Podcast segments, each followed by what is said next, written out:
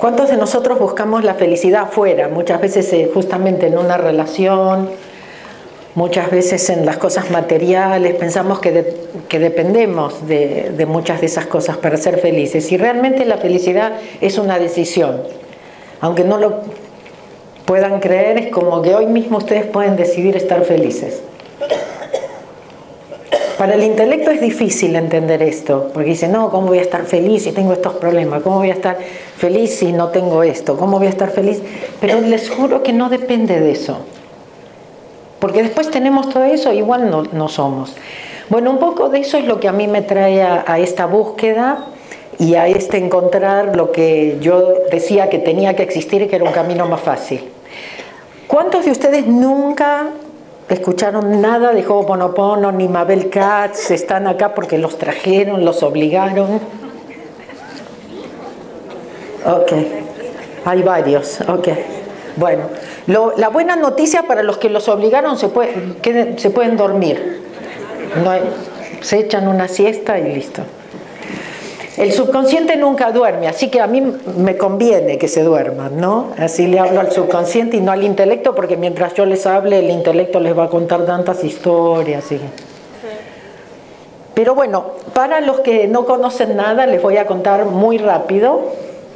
Uh, nací en la Argentina, pero hace 34 años que vivo en Los Ángeles.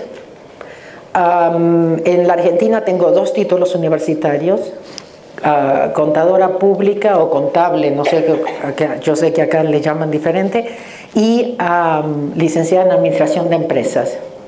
Así que no tengo ningún título para hacer lo que estoy haciendo aquí.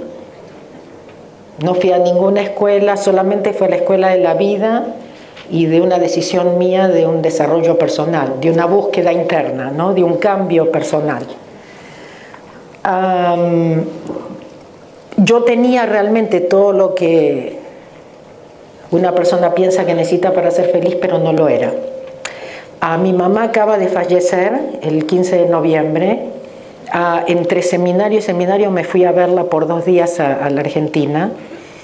Y, y, se los cuento porque les voy a contar algo que me decía mi mamá. Mi mamá venía a visitarme a Los Ángeles y me decía, pero Mabel, mira la casa que tenés y autos nuevos y un marido que te adora y dos hijos hermosos y saludables. Y me decía, ¿qué te pasa? Y era verdad, yo tampoco sabía qué me pasaba, siempre estaba enojada. Esa insatisfacción, ese buscar y buscar y buscar en las cosas, ¿no es cierto? Pensando que siempre nos falta algo. Y lo que a mí me despertó fue justamente mi hijo mayor que un día me habló como yo le hablaba a él, enojado, y ese día uh, tomé una decisión. Les juro, mirando ahora para atrás de tantos años, ¿no? Ahora más que nunca les puedo decir, la vida son realmente decisiones. Y mmm, la decisión que yo tomé es, Mabel, estás buscando la felicidad en el lugar equivocado, porque cuando lo vi a mi hijo me vi yo, ¿no? Era el reflejo, el espejo, y dije, esto lo aprendió de mí, eso no era lo que justamente quería enseñarle.